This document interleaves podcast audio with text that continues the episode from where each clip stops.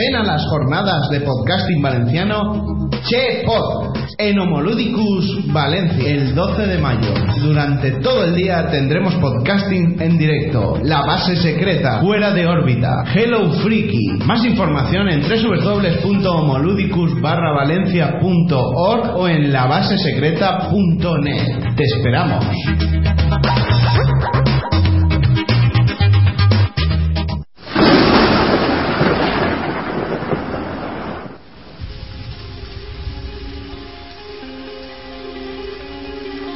Diario de Hello Freaky. Esta mañana me he encontrado un cadáver de un joven con colgantes de oro. Tenía una marca de neumáticos sobre su cuerpo. Esta ciudad me teme. He visto su verdadero rostro. Suciedad, alimañas, charlatanes, gentuza que ni siquiera sabe escribir bien su propio nombre. Enemigos de la cultura, predicadores del analfabetismo y la mugre de sus propios corazones.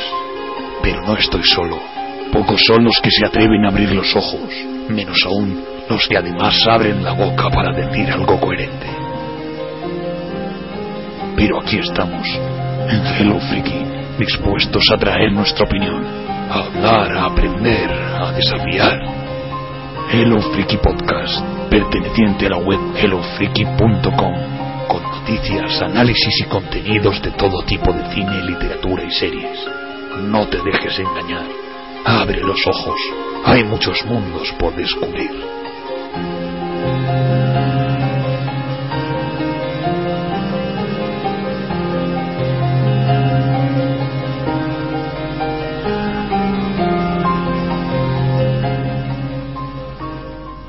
Hello Freakies, bienvenidos a un programa más de Hello Freaky Podcast.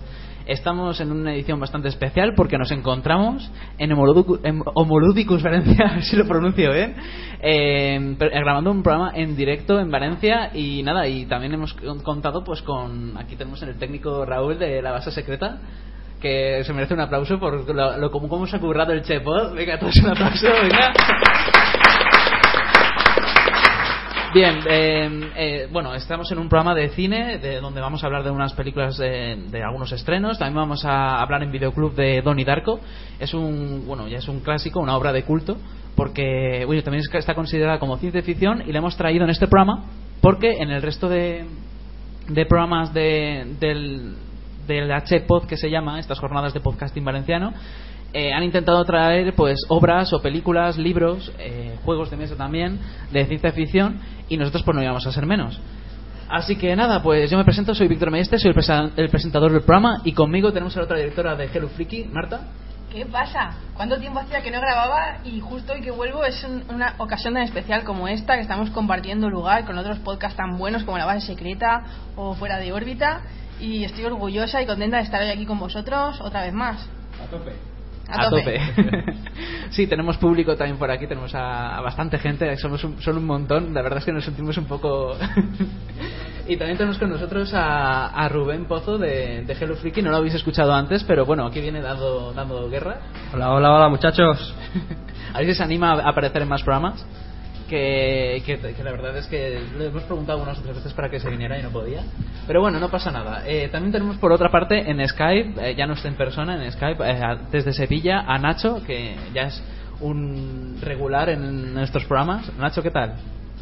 Hola, ¿cómo estáis? Es un placer eh, compartir la, sesión con vosotros y es un honor, aunque quede un poco cursi, eh, hablar un poco con, con Raúl. Es un, un podcast que sigo desde hace mucho tiempo, La Base Secreta, y es un placer compartir con él el, el programa de hoy. Un placer, hombre. Un placer. placer mío. Exacto, sí, la verdad es que recor- recomendamos desde aquí la base secreta si te gustan los juegos de rol y te gusta pues, los juegos de mesa, los cómics, bueno, la verdad es que le tiraron muchas cosas, pues la base secreta es tu programa, aparte de Hello Freaky, claro está. Y fuera de órbita también. Bueno. Pues nada, pues eh, vamos a empezar con el programa, con la sección de cine y vamos a comenzar con pues a hablar de algunos estrenos, a películas que están en cartelera o al menos estaban hasta hace poco. Y comenzamos con una película que está teniendo muy buena crítica que se llama Stalker.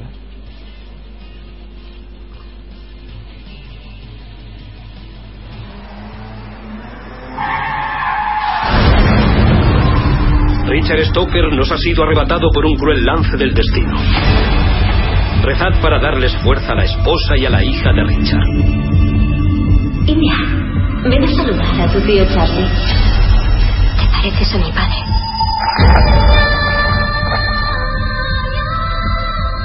No sé lo que crees haber visto. Tal vez podríamos hablar de que vivas aquí con Charlie de esta manera.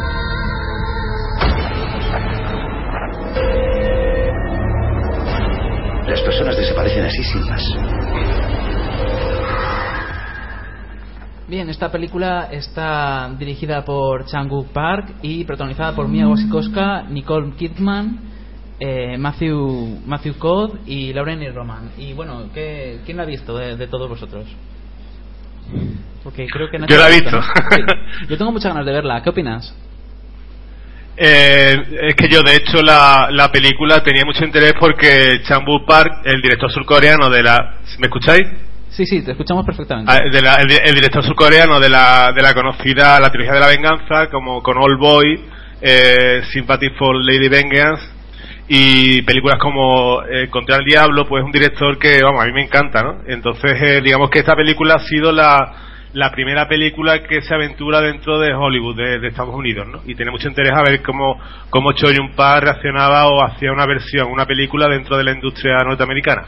La vi ayer por la tarde y la verdad es que me encantó, me gustó muchísimo. Eh, curiosamente está producida por, por los hermanos Scott, los Lily Tony Scott, y como has dicho bien los actores, el trío protagonista, el trío digamos infernal que va a, a desarrollar toda la intriga de la, de la película son Mia Wasikowska, que es la chica adolescente que hace de adolescente gótica, eh, Nicole Kidman, que hace de la madre irresponsable, un poco apocada de la de ella, y el actor Matthew Godi, que es el, el que hace de tío, ¿no? Una persona extraña que entra en la familia y que empezará a ser el desencadenante de una serie de intrigas que se desarrollarán en, en la trama. Eh, bueno, Matthew Godi lo, a lo mejor lo conocéis por la película, eh, la película de, de Watchmen, ¿no? El que hace Ozymandias creo que era, ¿no? Y, y bueno, eh, cuento un poco de la trama. O sea, la trama consiste, comienza con la muerte de, del padre de, de la chica. Es una familia, de, digamos, adinerada que vive en una mansión con un gran parque. Y, y, digamos, la historia comienza cuando muere el padre en un extraño accidente y aparece eh, ante la, el ambiente en esa familia el tío, ¿no? Que es el hermano del fallecido. El hermano que da mal rollo desde el principio, eh, tiene una mirada así eh, de, de, de búho, un poco intrigante, que, que hará que la, la protagonista, digamos, eh, se extrañe un poco y, y empiece a haber un poco de conflicto entre los dos, ¿no? A partir de ahí se va a desarrollar una trama muy del estilo de Hitchcock, que recuerda un poco a La sombra de una duda, y con un toque malsano, sádico, de propiamente del, típico del director. Y bueno, eh, destacar principalmente el ritmo pausado, eh, un- una escenografía excelente, una fotografía muy buena, eh, llena de detalles, ¿no? En, en los diálogos, en, en la interpretación de los protagonistas. Y, y bueno, a mí me encantó, me gustó muchísimo, la recomiendo y, y eso, eh, para mí ha sido de, de- de la semana de las películas que he visto lo que más me ha gustado. Entonces, ¿estás diciendo que Nicole Kidman por fin ha hecho una película buena? Hombre, Nicole Kidman es buena actriz, ¿no? Nicole Yo- Kidman es Dios, eh, ¿vale? ¿Cómo? Nicole Kidman es Dios. Nicole Kidman, eh, dio- eh, bueno, con la cara, como sabéis, un poco plastificada, sí, pero hace un, un buen papel, vamos. Vamos, de hecho, en la película, realmente, que se lleva la, el premio es la chica, ¿no? La adolescente, ¿no? Que hace un papel muy interesante de la típica chica de 17, 18 años que está, digamos, en una época en que su personalidad está por formar y digamos que su tío digamos que le hace entrar en un lado oscuro ¿no? que hace que, que, que haya una dualidad entre cómo se desarrolla la historia o cómo reaccione con el, con el protagonista. Pero como, como he dicho me ha encantado. O sea la recomiendo y ve a ir, ir a verla al cine Sí, sí, yo tengo también mu- muchas ganas de verla. Además, está diciendo la crítica que es bastante buena. Tienen IMDb un 7,5. Y eso ya es decir, por una película pues que, en la que a la que pueden darle bastantes palos, eh, siendo la protagonista Nicole Kidman, a la que le tienen mucha manía en los círculos críticos. Pero bueno, bien. A mí Wasikowska cada vez se está, se está, está demostrando que es una buena actriz. Y no sé, queda la verdad es que como una buena, una buena recomendación. Sí pero aquí Nicole Kidman no, no es un papel relevante o sea del Sí, trío sí. digamos que el protagonista es Matthew God y la, y la chica ella tiene un papel ciertamente secundario. Hmm. Bueno, esta película se ha estrenado el 10 de mayo de 2013, hace, hace dos días de la grabación de este programa.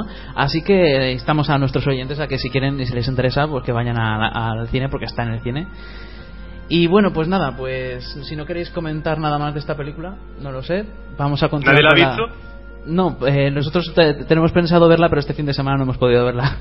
A ver si la, la vemos la semana que viene. Vale. Bueno, pues nada, continuamos con la siguiente película que si no si no tengo aquí mal eh, apuntado se llama Posesión Infernal.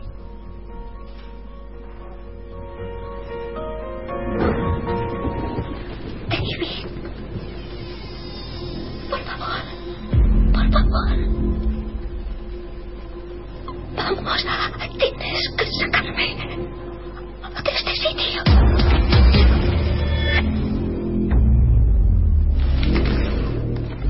Deja este libro en paz. No. Tú no entiendes.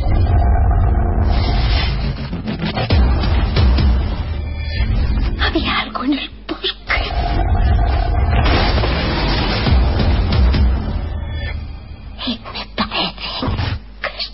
mismo, con nosotros.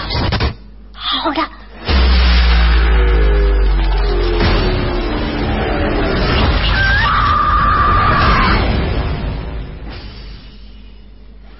Bueno, Rubén, tú has hecho la crítica para HelloFreaky.com, así que eres el más o menos el experto ahora mismo en esta película. Cuéntanos.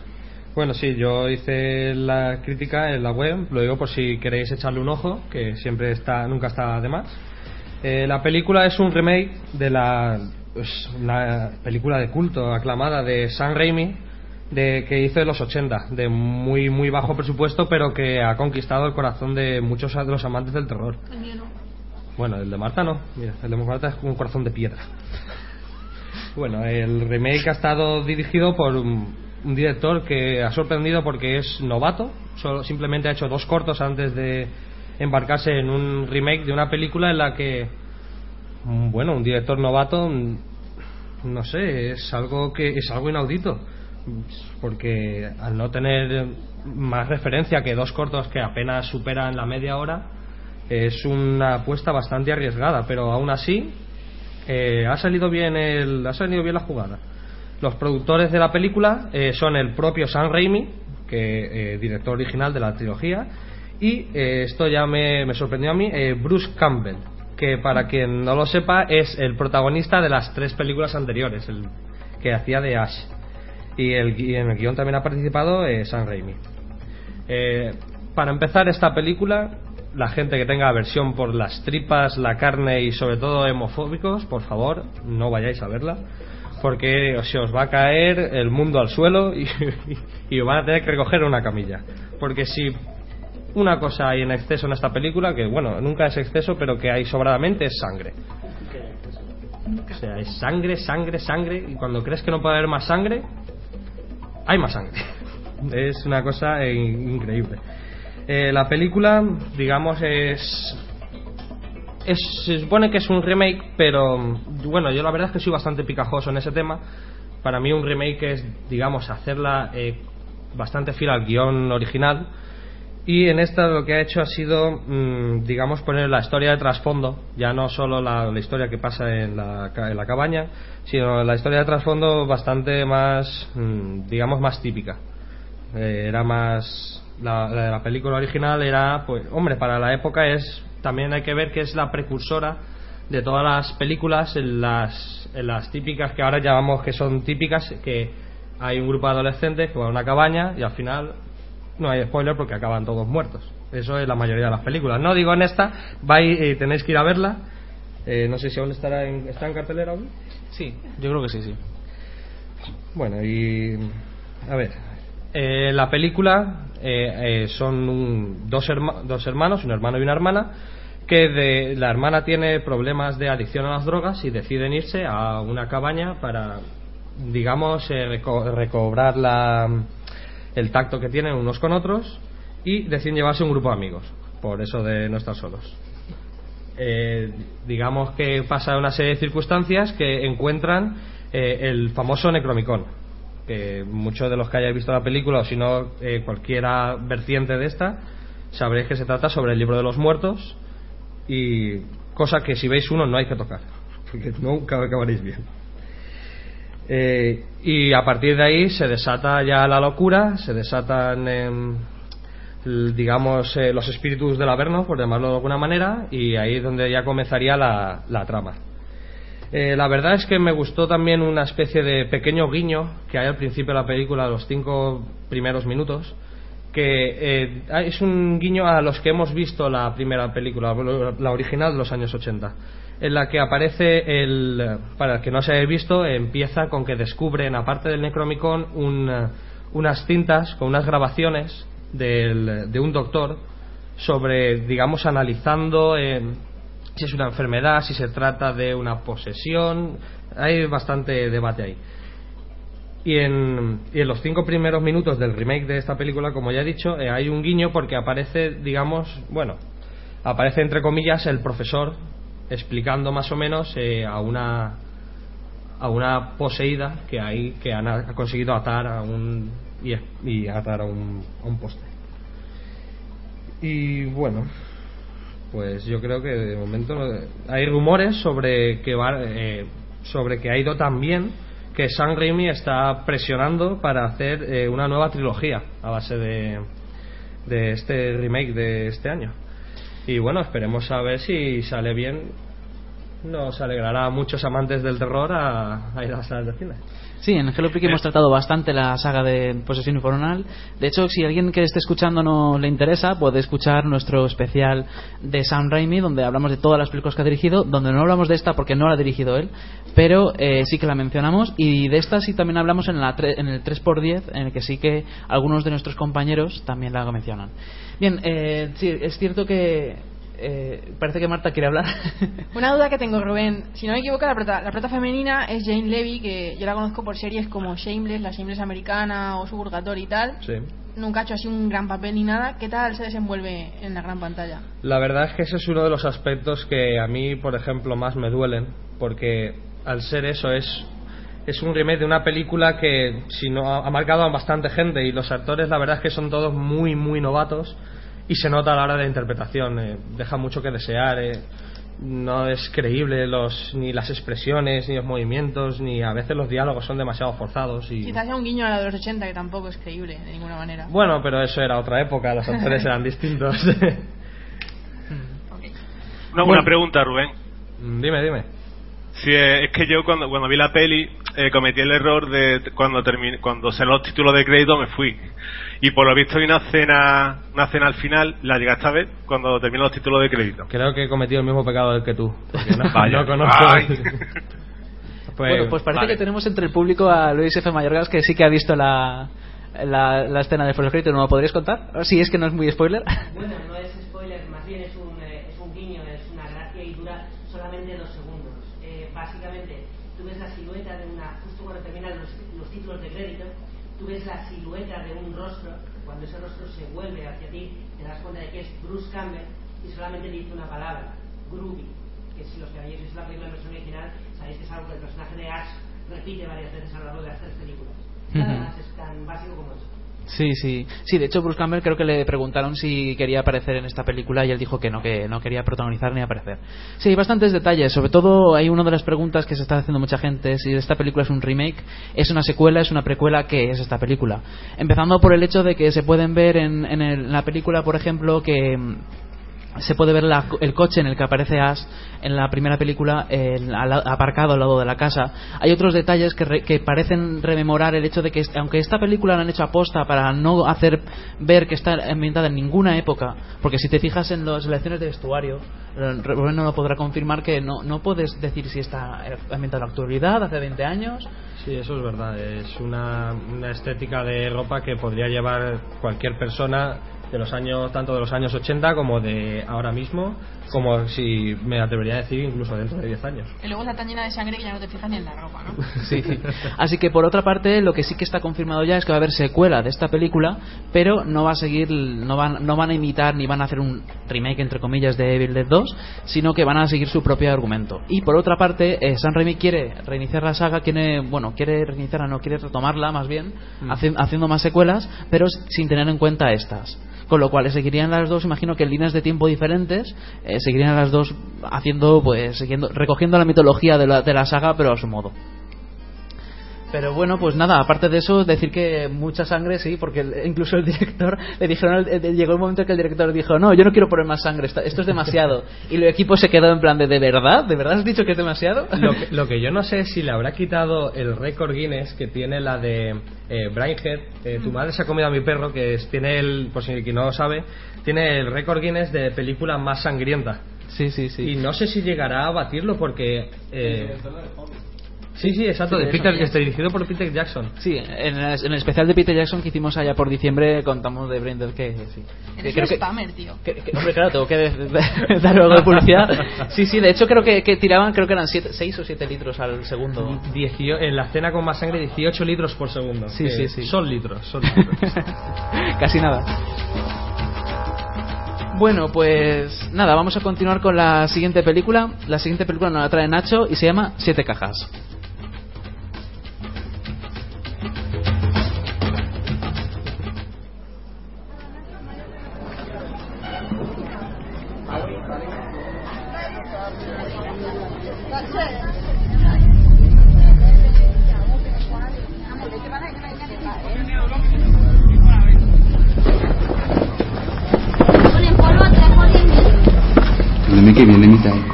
Son siete cajas que tenés que cuidar como tu vida.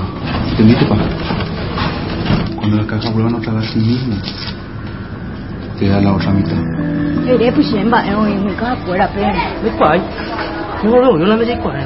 Cambié la mercadería con otro blanca. Entre pueblo vive tu pago, 1600 millones más hemos pedido que fuera. Será cure. Allá de mercadería, muy bien. Más pesado que te va a hacer ropa, mande. Proceder nomás. Oye, voy a topar la caja cuera de una. Bien, Nacho, ¿qué te pareció? Cuéntanos. Sí, la Siete Cajas. Siete Cajas fue eh, la ganadora del premio de la juventud del Festival de San Sebastián y eh, la nominó fue eh, película nominada en los Goya la mejor película hispanoamericana y bueno eh, decir en primer lugar que la película es eh, una película paraguaya y es la película eh, más taquillera de la historia de Paraguay. Lo que no significa que sea una superproducción ¿no? entonces comento un poco el director los directores son Juan Carlos Maneglia y Clara Echembori que su experiencia digamos la única experiencia que tienen sería en serie de televisión urugua- eh, paraguaya ¿no? entonces eh, os cuento la película de qué va la película va de digamos dentro de un mercado de una ciudad paraguaya de pues malvive eh, un chico que es un carretillero, ¿no? Pues se encarga de la- las mujeres que van a llevar la compra a la bolsa o quien quiere llevar una bolsa lo pone en la carretilla y la lleva, ¿no? Eh, digamos que gente que malvive en la calle y tal y, y el ambiente de la película es eso, ¿no? Eh, son gente que, que vive una situación, digamos, en su desarrollo y, y lo que le va ocurriendo, digamos, en el, en el transcurso de, la historia, ¿no? Eh, el argumento comienza cuando eh, este chico, pues, eh, quiere comprarse un móvil, le cuesta 100 dólares y eh, encuentra la oportunidad cuando un, cocinero le ofrece llevar siete cajas en la, en la carretilla y llevarla a un sitio, ¿no? Entonces eh, lo que hace es rompe la, el billete en, en dos partes y le da una parte. Dice, cuando lo entregues, pues te doy la otra parte. Y bueno, pues ahí comienza una película llena de persecuciones, una película súper ágil, muy, bien rodada, que me recordó a las películas de Danny Boy, las primeras, y eh, que se desarrolla entre, eh, digamos, policías corruptos, narcotraficantes, eh, buscavidas de, de ese tipo de ambiente. ¿no? Y, y la película es muy, se agradece mucho, es muy entretenida.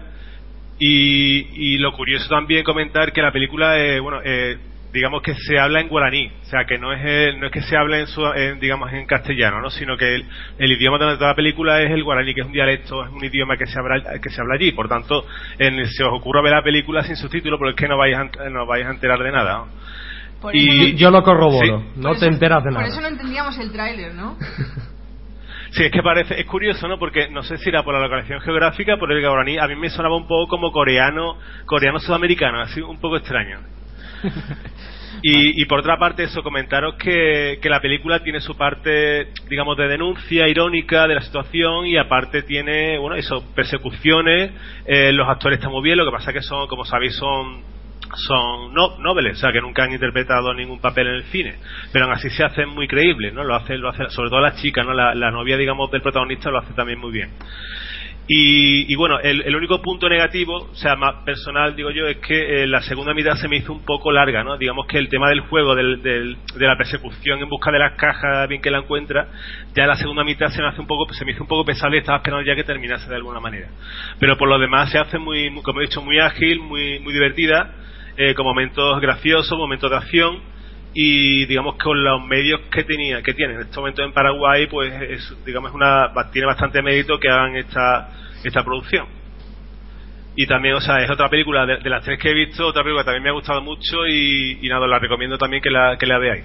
Como también tema curioso es que bueno eh, digamos no es lo mismo Paraguay que, España. Que decir cuando el chaval eh, quiere comprarse un móvil tú ves el móvil y el tío se sorprende que tenga una cámara que grabe no o sea es un móvil que que si lo- según los móviles que tiene vosotros ahora si veis ese móvil el móvil tiene 15 años no es de los antiguos no y el pobre el pobre chico necesita 600 mil pesos o de la moneda que tenga allí para conseguir un, móvil un móvil cutre que vamos que nosotros para nosotros ya es un móvil antiguo ¿no?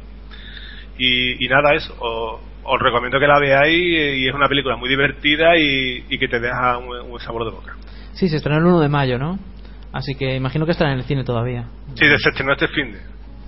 Vale, muy bien. No, también es buena noticia, ¿no? Tener alguna película de, de Sudamérica que muchas veces no nos llegan. Y nada, si está bien, ¿por qué no? Bueno, pues nada, vamos a continuar con la siguiente película. Esta vez ya es, es más comercial, más, más basada en una, una saga de libros. Se llama Jack Reacher.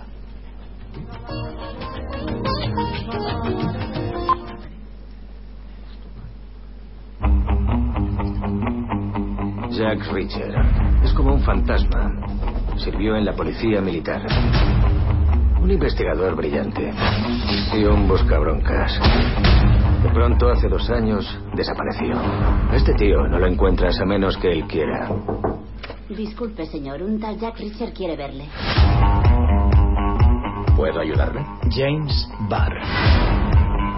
¿Dice que mató a cinco personas? No creo que fuera él. ¿Qué estás insinuando? Fue una trampa. Bueno, tras este cambio tan drástico. ¿Qué ha- qué ha Bien, eh, continuamos con Jack Reacher, eh, dirigida por Christopher McQuarrie, también con un guion de, de- del mismo. Está eh, basada en, una novela de Lee Child, de, se llama One Shot, eh, también aquí publicada como Un Disparo por RBA Libros, Barcelona, 2011. Y nada, pues ah, eh, Jack, eh, Jack Reacher es un, un personaje, pues un antiguo militar, el típico antiguo militar, que va de tipo duro por ahí haciendo, ejerciendo la justicia por su, por su cuenta y eh, totalmente eh, que huye totalmente de lo que es la eh, la sociedad civilizada lo único que hace tiene una, una su propia bueno tiene todo no tiene ni de- ni DNI o sea ningún carnet de identificativo ni tiene nada no hay forma de rastrearle ni de saber dónde está y bueno, está, de- está protagonizado por Tom Cruise y también cuentan con Rosamund Pike como la, la chica de la película. También tenemos a Richard Jenkins, David O- Oyelowo y Werner Herzog que, que también aparece, eh, creo recordar que como el malo, ¿puede Sí, ser? el típico malo ruso. Sí, el villano, sí, el típico villano ruso, sí. que no se le entiende casi ni, ni cuando habla. Bueno, pues nada, esta, esta película pues es eh, en plan de acción y también la ha visto Rubén y la verdad es que a- a- tenemos eh, opiniones contrapuestas. Sí, sí. No sé, si quieres eh, empieza tú, venga. ¿Empiezo yo? Sí. ¿Empiezo a soltar mierda? Bueno, pues a mí Hombre, es- tampoco. esta película la verdad es que me pareció un, un intento barato de hacer, de bueno, entre comillas, ame- americanizar a Jason Bourne. Vale que Jason Bourne es una película eh, americana, pero, perdón, eh, los, si no, si no recuerdo mal y si no me rectificáis, eh, los libros son de un escritor británico.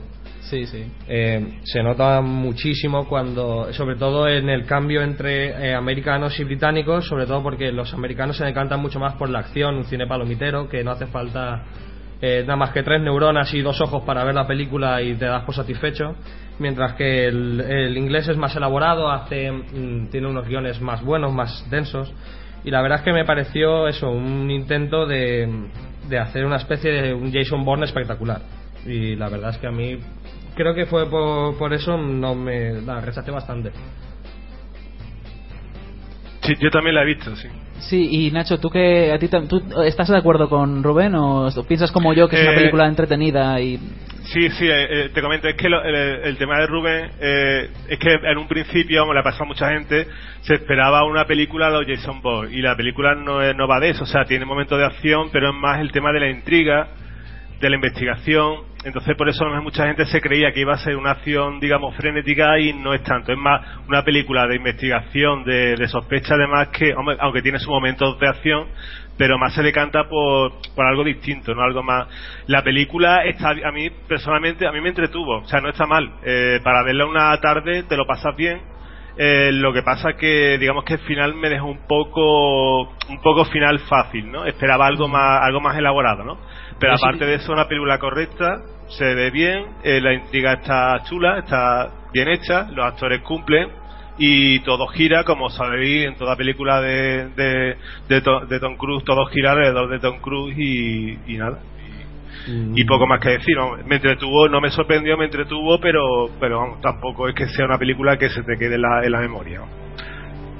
Eh, a mí me permitía decirte que yo no entré, o sea, yo fui a verla y no, no me esperaba nada a los Jason Bourne. Es más, me esperaba eso, ver la típica americana de acción, cuatro tiros, cuatro hostias, eh, que salen dos tetas y ya está. Y ya tienes la película montada. Y la verdad es que es eso, me sorprendió porque. Y además que la- luego la historia, eh, cómo él deduce las cosas, está demasiado cogido por los pelos, al menos desde Sí, mi eso es verdad. vista. Sí, pero no hemos dicho de qué trata. ¿De qué trata? Eh, es verdad. no. Está aquí todo el mundo preguntándose, bueno, Vale. pero... Eh, ¿Lo dice Nacho o lo digo yo? Ah, dilo tú, dilo tú. Vale, vale, pues lo digo yo. El- la película trata sobre un. eh, digamos que hay una, un francotirador que se coloca en mitad de la ciudad y dispara, entre comillas, al azar a cinco personas. Eh, el- le dan una, una paliza a ese francotirador y en el hospital las últimas palabras que dice antes de entrar en coma es eh, avisad a Jack Richard. Y vosotros diréis, ¿quién es Jack Richard? Como bien ha dicho Víctor, es el típico eh, superhéroe, entre comillas, eh, americano, que es el tío más duro, el tío más listo y el tío con el mentón más cuadrado. Eh, que diga, es un completo. Bueno, va, va a su aire eh, y sobrevive. Y va allí y comienza a investigar la trama y lo que tú te crees que es una cosa al principio, eh, luego pues hace bastante giros de guion, pero es eso, son el guion está demasiado cogido, no, no es que no termina de cuajar porque está demasiado cogido por los hilos y no. Sí, p- quizá porque parece que da muchas vueltas y luego resulta que no es para nada tan complicado como parece, aparte de un par de giros que pueden, pueden ser sorprendentes, el problema que tiene es que es que por una parte te ofrece eh, acción, luego no te ofrece tanta acción como podría y luego ya al final llega al final y el cine está tan estirado con tanta acción que, se te, que te llega a aburrir porque ya estás diciendo bueno es que esto hay una, una- un montonazo de minutos eh, en, en una especie de descampado con con, con un montón de, de coches por ahí explotando y, y dura la película dos horas y diez minutos de ahí de ahí te sale el, demasiado metraje para lo que lo que es la película Sí, yo creo que con una hora y media hubiera bastado. pero bueno a mí me gustó me parece entretenida Tom Cruise lo hace bien hace de hace de Tom Cruise O sea, Sí, ¿no? hace de, Tom Hace de Cruise, Tom Cruise. hace de- hace de lo que lleva haciendo lo que se le da bien, que es Top Gun y Misión Imposible. Sí, lo único que pasa es que incluso gesticula un poco menos, o sea, tengo, tienes menos expresión, porque hace del típico tipo duro que no puede Pero eso es por el sonreír. hombre, eso no es por... eso es por el lifting. Pero no, Bueno, no seas cruel, tiene película, alguna película está bien de Tom Sí, Cruise. sí, sí, sí, hay películas que está bien, pero ahora ahora mismo pues hace más películas pues de estilo estas. De todas maneras, eh, también se le, ha, se le ha criticado un poco a esta película que en vez de ser un poco más eh, fiel al personaje de las películas, que es más bestia, este tira más a, a tener una relación la Cienciólogo. ¿Qué? Muy más cienciólogo. ¿Cómo? Más cienciólogo. Sí, sí, bueno. no, yo me refería más bien a mucho más tipo duro, en plan de, en plan de pff, aquí parto piernas, hago de todo y me importa un bledo. Sin embargo, en la película tira más a, a como lo intentan humanizar un poco más. A- a men- al menos esa fue mi impresión. y nada. ¿Estás bien, Nacho? Y nada, y eso, eh, también es decir que se estrenó el 11 de enero, el pasado 11 de enero, ya, iba- ya no estará en cartelera, pero ha, ha conseguido el dinero ha, ha conseguido el dinero como para que sea rentable. No sé si habrá más películas de Jack Richard, no lo sé, no lo he leído nada al respecto, pero bueno, 60 millones de presupuesto, pues ya ha ganado más de 100 millones de dólares por ahí, ya más o menos ha cubierto lo que le ha, lo que ha costado la película más publicidad. No sé, una película más entretenida y ya está, ¿no? Poco más. A mí lo que, no, lo que no me gustó es el, el malo me parecía al principio estaba in- eh, interesante pero al final se queda un poco como malo de TVO malo, ¿sabes? Se queda desinflado, no sé. Porque encima, como Bueno, es la típica america- eh, americanada, encima es el malo siempre ruso. Y este Sí. es el malo ruso de Siberia que se come los, sus propios dedos. Sí. Nunca mejor dicho, porque de verdad que es así. vale, pues, pues nada, vamos a, a cambiar de, vamos a cambiar de género, vamos a pasar al, al miedo, al terror, y vamos a hablar de Maniac.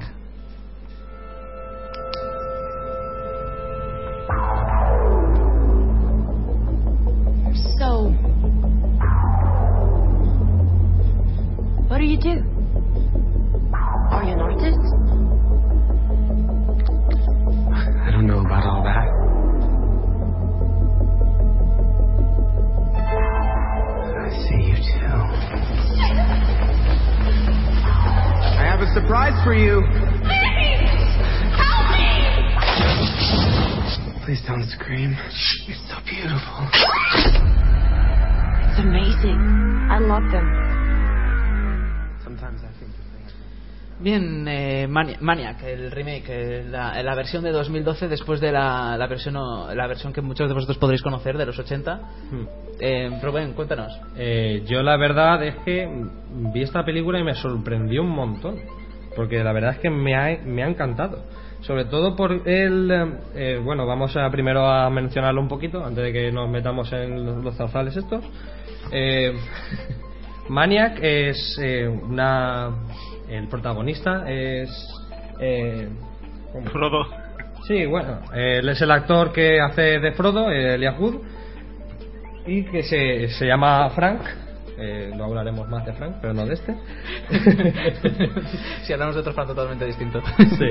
Eh, y la verdad es que este, o sea, Frank tiene un taller de reparación de maniquís y el, el hombre ese tiene algún problema mental, no se, no se menciona más, pero se le se nota. Sí, esquizofrénico creo que, que lo dicen en un momento. ¿No? ¿O no? Ah, no, no, no. Yo No lo dicen, ¿no? yo no, no escuché si lo dijeron. No. Eh, Un y- punto raro tiene. ¿Perdón? Un punto raro tiene el chaval. Sí, sí, no, sí. Tío, tiene, tiene, tiene fuelle. tiene para rato, tiene para rato. Y él se dedica por las noches a perseguir a chicas y asesinarlas para, como hacían antiguamente los mayas, arrancar sus cabelleras. Eh, si la veis, descubriréis para, para qué las quería. La verdad es que el remake de la película del 88 eh, fue, fue tachada de película eh, extremadamente sangrienta para, para esas fechas que para estar tilda así tiene que tener eh, tiene que tener delito. Yo no la he visto y la verdad es que tengo bastante bastante ganas de conseguirla. Pero hablaremos estamos hablando ahora sobre sobre el remake. Eh, la verdad es que te introduces muchísimo en el papel de el papel de Frank, sobre todo porque toda la bueno toda la película, a excepción de dos o tres planos transitorios y, al- y alguno que otro suelto por ahí, toda la película está grabada en primera persona. Y siendo un maníaco asesino, quieras que no, eh, impacta. Sí, porque es que encima la, tú, eh, la cámara son los ojos del asesino. Exactamente. En todo momento eres, en cierta medida, eres tú el, el asesino. El espectador es el que sigue los ojos del asesino y asesina a las personas, a las, a las chicas. Entonces, impacta. Y permíteme que te Sí. diga que, excepto. eh, ha hecho bastantes otras películas eh, nuestro amigo Elias Wood, pero en esta en la que solo aparecerá en cuatro o cinco planos, me atrevería a decir que es uno de los papeles que mejor ha hecho. Sí, Y sí. eso en que la cara se le ve cuatro veces. No, pero actúa muy- la verdad es que lo hace muy bien, sí, sí, la expresión y todo. Y se, no se le ve cuatro veces, se le ve constantemente, pero muchas veces incluso pasa desapercibido. Bueno, sí, en el reflejo de espejos, en el reflejo de un coche, pero en- de verlo en pantalla, digamos, pantalla completa, eh, pues Sí, cuatro veces. se le ve también en el espejo retrovisor y también en el espejo de, del, eh, perdón, en el reflejo de un de un cuchillo y eso es lo- también se utilizó justamente ese plano para, para uno de los pósters. Sí, la, la verdad es que y la trama está es, es realmente absorbente. Te introduces en el papel desde el primer momento e incluso te llegas a compadecer de las de las chicas a las que cómo las trata, cómo las cómo las mutila y, y la verdad es que sí es un eh, es un peliculón. Sí, es una película muy buena de terror en el sentido de que es que encima solo ves lo que ve el asesino y eso incluye que si el asesino está teniendo visiones y se imagina que las muñecas están vivas y que les gritan o que son eh, antiguas víctimas suyas, tú ves a esas víctimas, tú ves lo que hacen. Entonces no es la típica película que tú ves a un loco que está hablando solo o que está diciendo cosas, no, tú estás viendo lo que él ve y entonces eso te, aporta, tú estás viendo lo que los motivos de por qué, incluso te- cuando él recuerda cosas eh, entonces es cuando cuando en los pocos planos en los que precisamente también se le ve a, a- bueno iba a decir a Frodo a Wood a Es normal, pobre está muy encasillado. sí, eh, iba, eh, sí pues eh, los pocos momentos en los que ves a Elijah Wood eh, desde el, pu- de más eh, partes de sus ojos y entonces la cámara se aleja poco a poco y lo ves junto a, la- a, por ejemplo en este caso a la chica. Y esos momentos en los que tú recuerdas porque tú al, al fin y al cabo cuando tú recuerdas cosas en tu pasado tú no recuerdas de tus ojos es como si recordaras también a ti mismo en esas situaciones y es curioso que lo hayan, lo han, lo hayan plasmado de esa manera Y también que eh, las, las víctimas que elige, cómo lo hace, está tratado de una forma muy cotidiana. Sí, en, sí. El más en el sentido de la palabra, porque eh, son cosas que podrían pasarle a cualquiera. Que eso también es todavía más Inri. Es en un, eh, en un viaje en un metro, eh, eh, una chica cuando sale de fiesta. En un, eh, en un cóctel, luego en una exposición de arte, que son cosas que perfectamente podría pasarle a cualquiera. Y eso todavía te da más, te da más, más yuyu. Sí, sí, tanto sí. Además que es que encima ves, eh, si por ejemplo se mete debajo de un coche, tú ves como las piernas de la víctima. Está, la verdad es que está bien hecha. A mí me sorprendió, además me hizo sentir mal, porque es que ya te digo, es que te pasas hora y media siendo el asesino. Y, y viendo lo que lo que él ve y lo que él hace y ves, ves su mano ves eh, enfoca su mano llena de heridas de las heridas de haber metido puñetazos eh, sobre todo en espejos porque él mismo no puede ver su propio reflejo le cuesta. Y no sé es una película que está bastante bien. Sí, Nacho a- tú lo has visto no Nacho Estás ahí, Sí. Nacho. tú lo has visto no también Sí, no, eh, no te escucho bien, sí. Eh, es que yo eh, me pongo la careta de troll y la verdad es que no, o sea, tampoco quiero parecer gafapasta en plan diciendo, bueno, pues prefiero la, la primera porque, sin embargo, a mí esta no me, no sé, ya todo lo que decís del tema de la primera persona, ya algo que ya utilizaba la primera, ¿no? De hecho está copiado de, de la película Guialo italiana, ¿no? En que el asesino no se sabe la identidad y siempre va con el cuchillo asesinando, ¿no? Entonces la, la película, todo lo que decís vosotros, vale, está, estoy de acuerdo, a mí no me, no me metió, no es que Elia Wood haga un mal papel, que lo hace bien, pero a mí yo lo relaciono con el Señor de los Anillos, es que no puedo, aunque se ponga la cámara encima, cuando le sale esa cara de Frodo, es que no, me, me descuadra, ¿sabes? Me lo imaginaba Frodo Es- asesinando, o sea, es Frodo asesinando mujeres. No quiere decir que sea mal actor, Es que le- pero- le ha poseído el poder del anillo. y aparte a- tiene lo que tiene Rubén o sea lo que has dicho tiene razón o sea la película dará, intenta dar al espectador la sensación de que cualquier persona puede ser una víctima de un asesino en serie no y el tema sórdido de, de, la- de la de las calles de Nueva York en que eh, cualquier persona puede puede asesinar a alguien eh, el tema de la de la, de la patología de, de este chico no que co- como lo trata con, lo- con los maniquí el juego de, de, de cámaras con el tema estético está, está bien realizado tal pero me quedo con el sabor de es lo que hablábamos de de Buildear, ¿no? Que yo, llega un momento en que dices tú, joder, yo quiero algo, quiero algo nuevo, quiero algo original, ¿no? Vale, habéis hecho una, una adaptación correcta, bien hecha, tal, pero te queda con un gusto como diciendo, yo quiero, quiero algo, quiero algo nuevo. Y eso es lo que me he quedado yo. O sea, está bien, está correcta, pero no me, o sea, no me ha, porque ya todo lo que muestra ya lo innovó la original. Bueno, por otra parte también sentido no me, la forma no de selección la de las que no víctimas excesivamente. la forma de Y, y selección de las víctimas cosa que que... es que a mí el tema de CGI me toca las pelotas, ¿sabes? Que no, o sea, es que esta película no era para CGI, era para crudismo total realista y meten CGI y eso me molestó un montón. No sé si qué opináis al respecto. Bueno, no sé, a mí tampoco me, me de- me mucho, me gustó, no sé, tampoco. Pero la, la selección de las víctimas que comentaba antes, eso sí que también forma parte ya de nuestro de nuestra época cuando se mete en internet y se mete en las páginas estas de citas y queda con ellos y además ya sabe dónde viven sabe averigua dónde viven quiénes son todo y, y además lo- lo- le oyes pensar eso que sé dónde vives da igual que dónde te vayas a dónde huyas porque te puedo seguir a tu propia casa Sí, eso es una innovación que puso el director que me gustó, sí. Sí, sí. Yo creo que la única pega que le pondría a esta película, y además ese es un efecto muy difícil de conseguir y no, no, no tildaría casi como cosa negativa, es eh, las cómo se mueve la cámara respecto de los ojos cuando se mira en los reflejos de, de los espejos o superficies reflectantes porque no termina de encuadrar o de encajar bien con la mirada, el ángulo y toda la cabeza de, de aquí de, de Frank. Pero es eso, es un efecto extremadamente difícil porque se tiene que coordinar un, el actor con un operario eh, que están distantes a través de una pared con un espejo de mentira y es, es eso. Pero es el único punto yo que le veo que, que ahí cogea más. Pero por lo demás yo creo que es una película bastante, bastante recomendable y que mucha gente va a disfrutar y mucha gente luego va a ver los ojos de las otras personas de una manera much- mu- mucho más distinta. Sí, le van a Y luego otra con- gente se, se cortará el pelo, ¿no? va a ir la gente con miedo por la calle. se raparán. La gente con alopecia estará dando ahora palmas, porque este hombre iba solo por cabelleras. es verdad, sí, porque iba, iba, le interesaba sobre todo el pelo, y ya lo vamos a entrar más en detalles. bueno, eh, también decir que se va a estrenar creo que a finales de, de mes, se va a estrenar a finales de mes creo que aquí en España, ¿no, Ma- ¿No Nacho?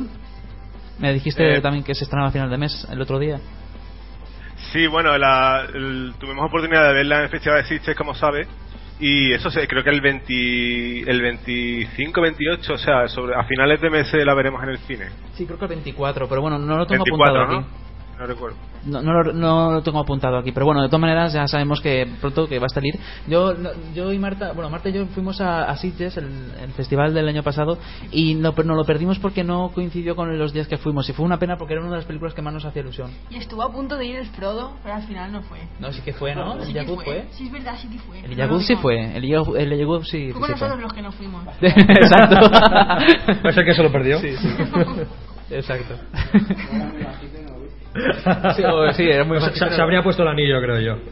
sí, a lo mejor. Ya por ir robando Pa- café. parece que nos fueron. Os quería comentar Sí. que, que y yo sí que fuimos a, a Sitges, eh, sí que fuimos a la sesión de estreno de Mania y Frodo se nos sentó dos filas delante. Anda. Pero nos Eh, tapaba, ¿no? No, no, no. ¿Le, le soplasteis en el cogote o.? ¿Cortaste un mechón de su pelo? Pobrecito. ¿Y cómo, ¿Y cómo estuvo en, en Sitges? Eh, Bien, muy amable, es Muy amable. una persona encantadora, tanto con el público como con, eh, con la prensa. Tú notas mucho el, que él aporta en animar a que la gente pues, le pregunte o, o saque fotos, procura ponerlas más fáciles a la, a la prensa. Me gustó mucho la actitud de él. ¿Tiene los pies peludos o son prótesis en la película? No me dejaron acercarme tanto, los de seguridad me Ahí. Qué pena. Vamos a quedar con las ganas de saberlo. Siempre puedes apuntarte a a una convención de estas que hay, convención de estas que hay que tú, tú pagas un dineral y te haces una foto. A lo mejor si tú pagas un dineral como cinco veces más te dejan. Hombre, yo por hacerme una foto con los pies peludos de Elias Wood, pues ya no sé qué decirte. Yo estoy dispuesto a pagar lo que sea. bueno, pues continuamos con otra película que nos trae Nacho, se llama El Impostor.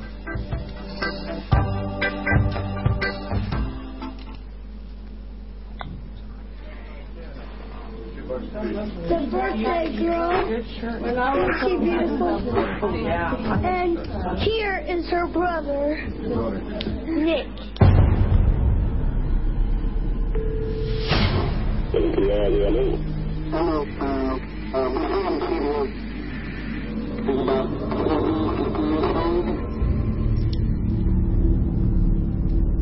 We don't know what's happened to him. It gives you nightmares.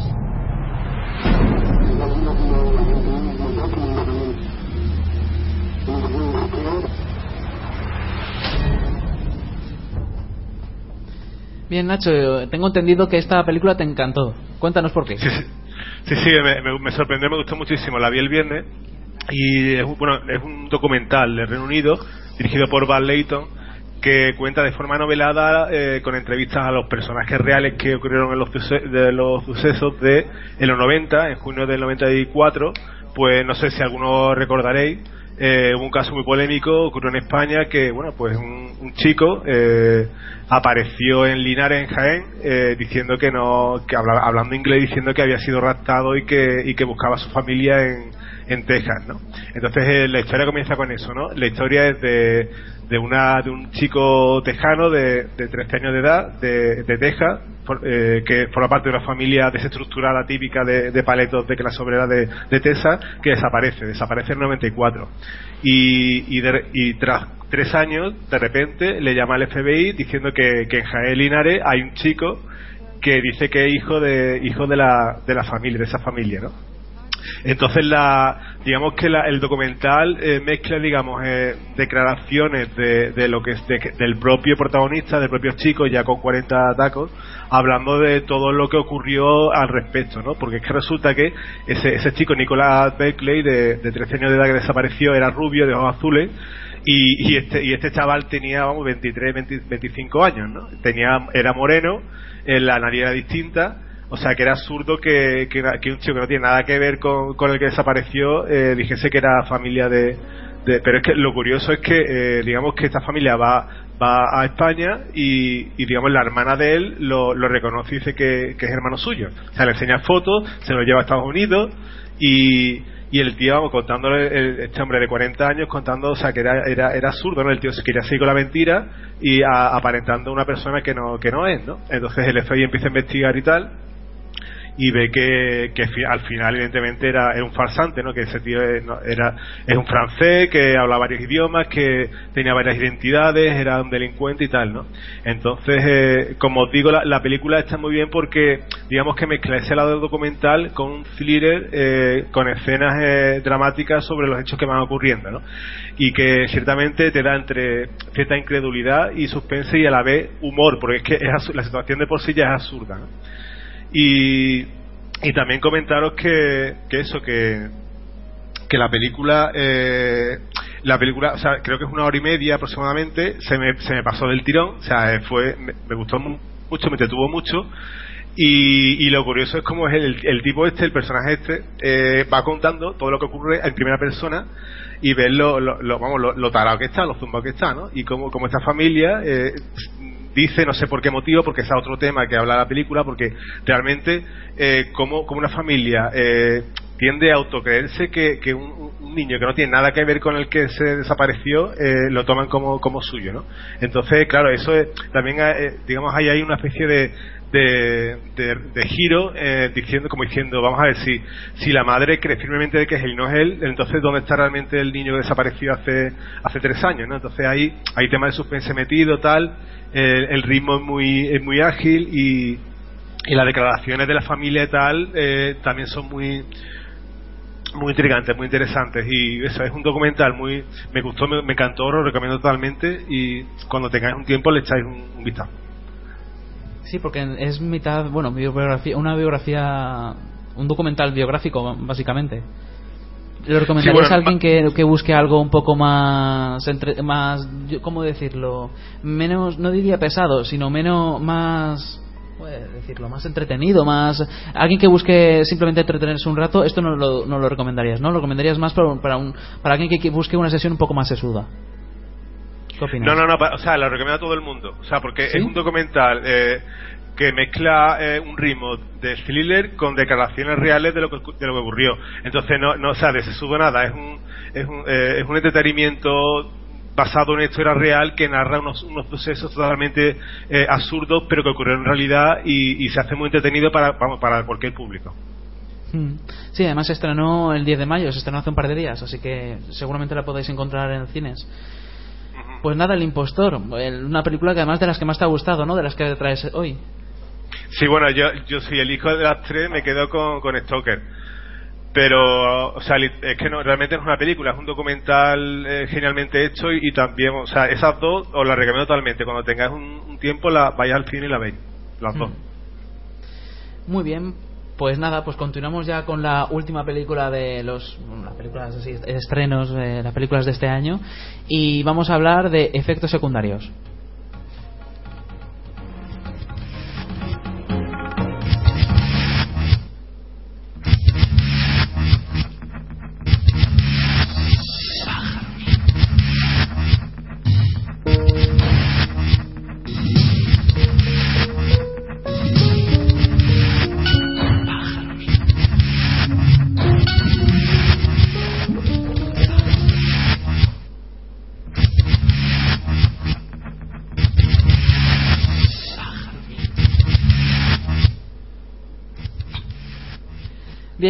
eh, hablando No ha funcionado. no ha funcionado.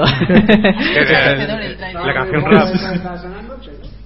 Sin spoilers ni nada. No se puede escuchar el trailer, ¿no?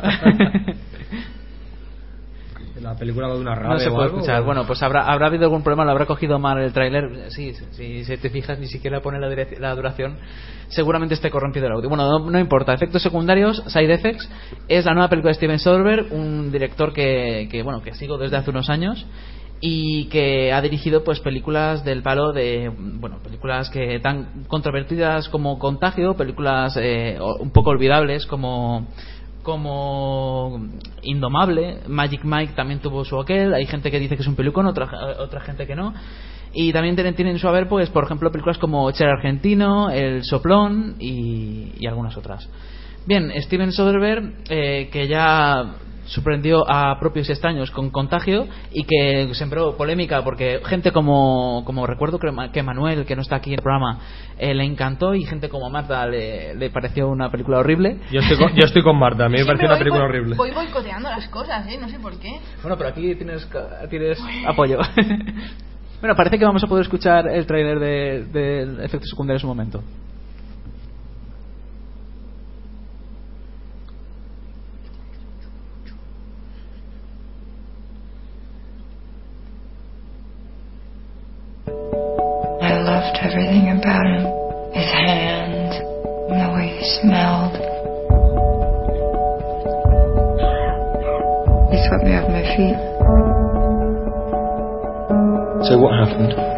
People, you say insider trading. It may as well be murder.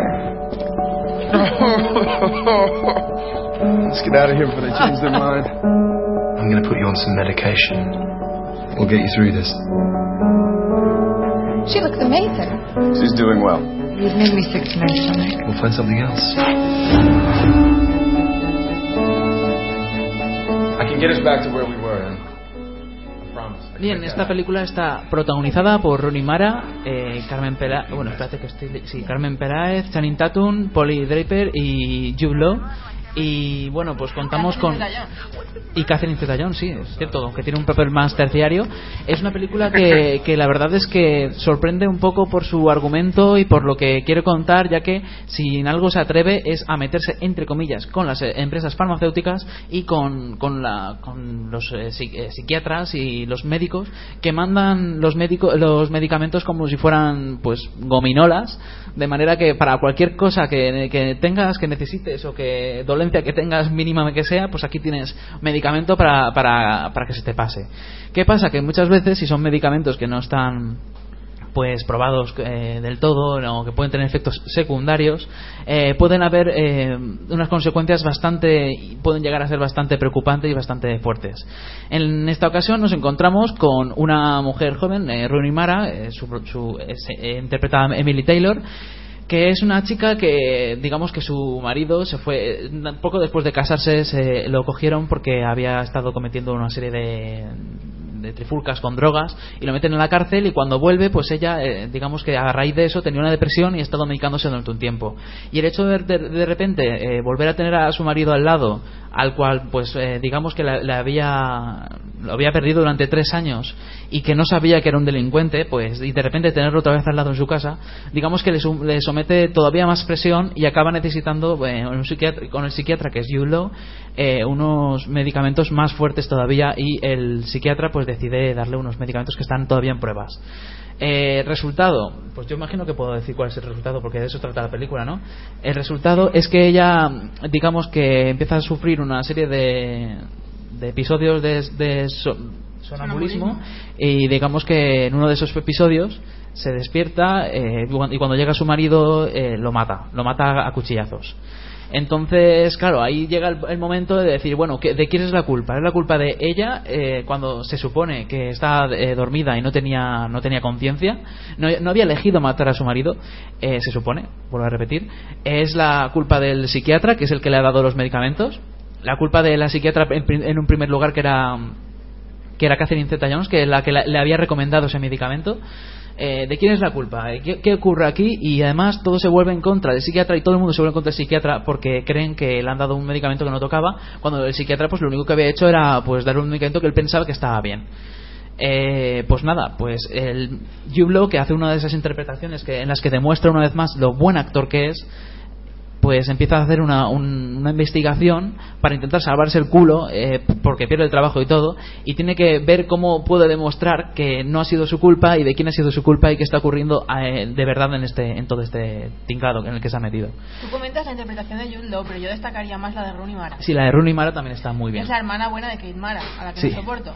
A la que no soporta. Y la verdad Exacto. es que interpreta el tema de la depresión de lujo, ¿sabes? Mm. Como si ella lo hubiera sufrido o algo, en plan de que se queda como ausente y tal cuando le hablan, como bloqueada, como que no puede tirar ni para adelante ni para atrás. Está en un sitio lleno de gente y de repente rompe a llorar. La falta de líbido, todo ese tipo de cosas, eh, resultado de los antidepresivos y tal, lo interpreta a las mil maravillas. Esta chica, para mí, desde que la vi en, creo que fue el origen de Pesadilla en el Street, una de estas que hicieron Sí. así, la vi ahí luego en el remake americano de, de la de Los hombres que no aman a las mujeres, que por cierto me gustó más cómo lo hace ella que cómo lo hace Numi Rapasa, la que tampoco soporto. Yo esta actriz es que, es que me flipa. Y en esta película ha demostrado una vez más lo buena actriz que es.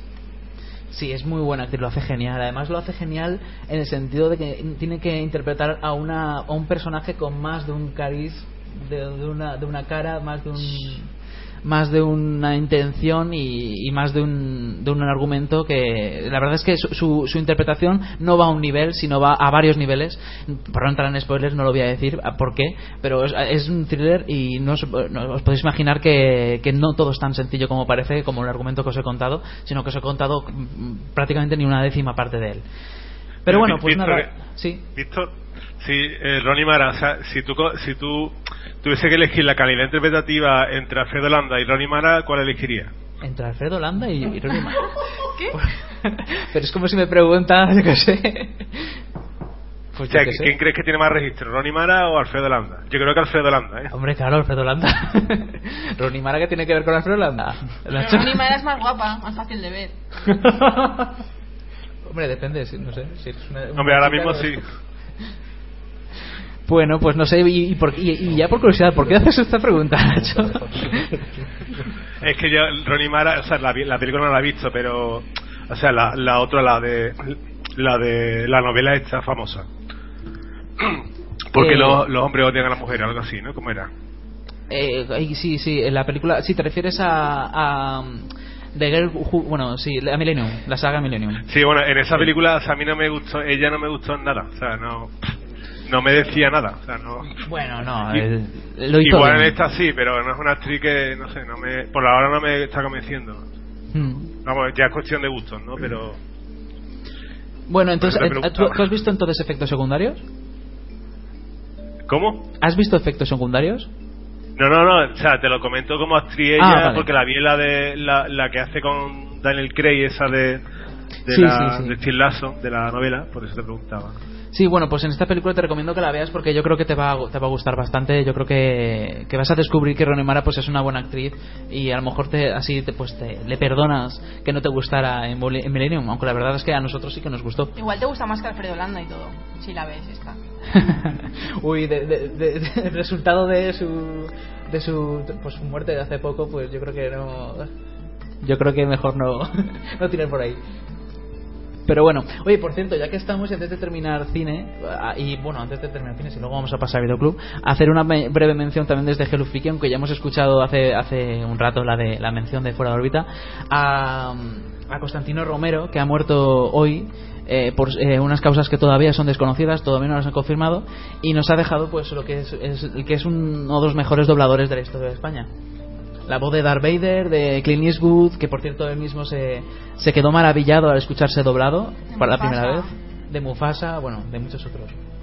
Es un, una pérdida bastante enorme. Pero bueno, ¿qué se le va a hacer?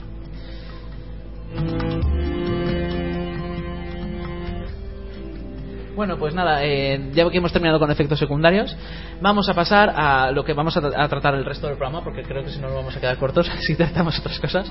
Vamos a hablar de vi- en Videoclub, de nuestra sección de Videoclub de Donnie Darko, que es una película de culto que, bueno, la película está, yo creo que la conocerán la mayor parte de nuestros oyentes y vamos a escuchar antes de hablar de ella un poco de su tráiler. Como si hubiese estado fraguándose. Y ahora en su decimoquinto año cristalizaba con el dolor de la pubertad. Me obligaron a hacerlo. Dime, ¿por qué os habéis mudado? Mamá pidió una orden de alejamiento contra mi padrastro. Tiene problemas emocionales. Yo también. ¿Qué clase de problemas tiene él? Un nuevo amigo. ¿Real o imaginario? Despierta, Donnie. Imaginario. Me gustaría contaros una historia sobre un joven cuya vida estaba totalmente destrozada por instrumentos del miedo. Estoy viendo cosas. Donnie está teniendo lo que comúnmente se conoce como alucinaciones visuales. Visiones. Tengo que obedecerle. Me salvó la vida. ¿Has visto algún portal? ¿Les ha hablado alguna vez de su amigo Frank? El conejo gigante.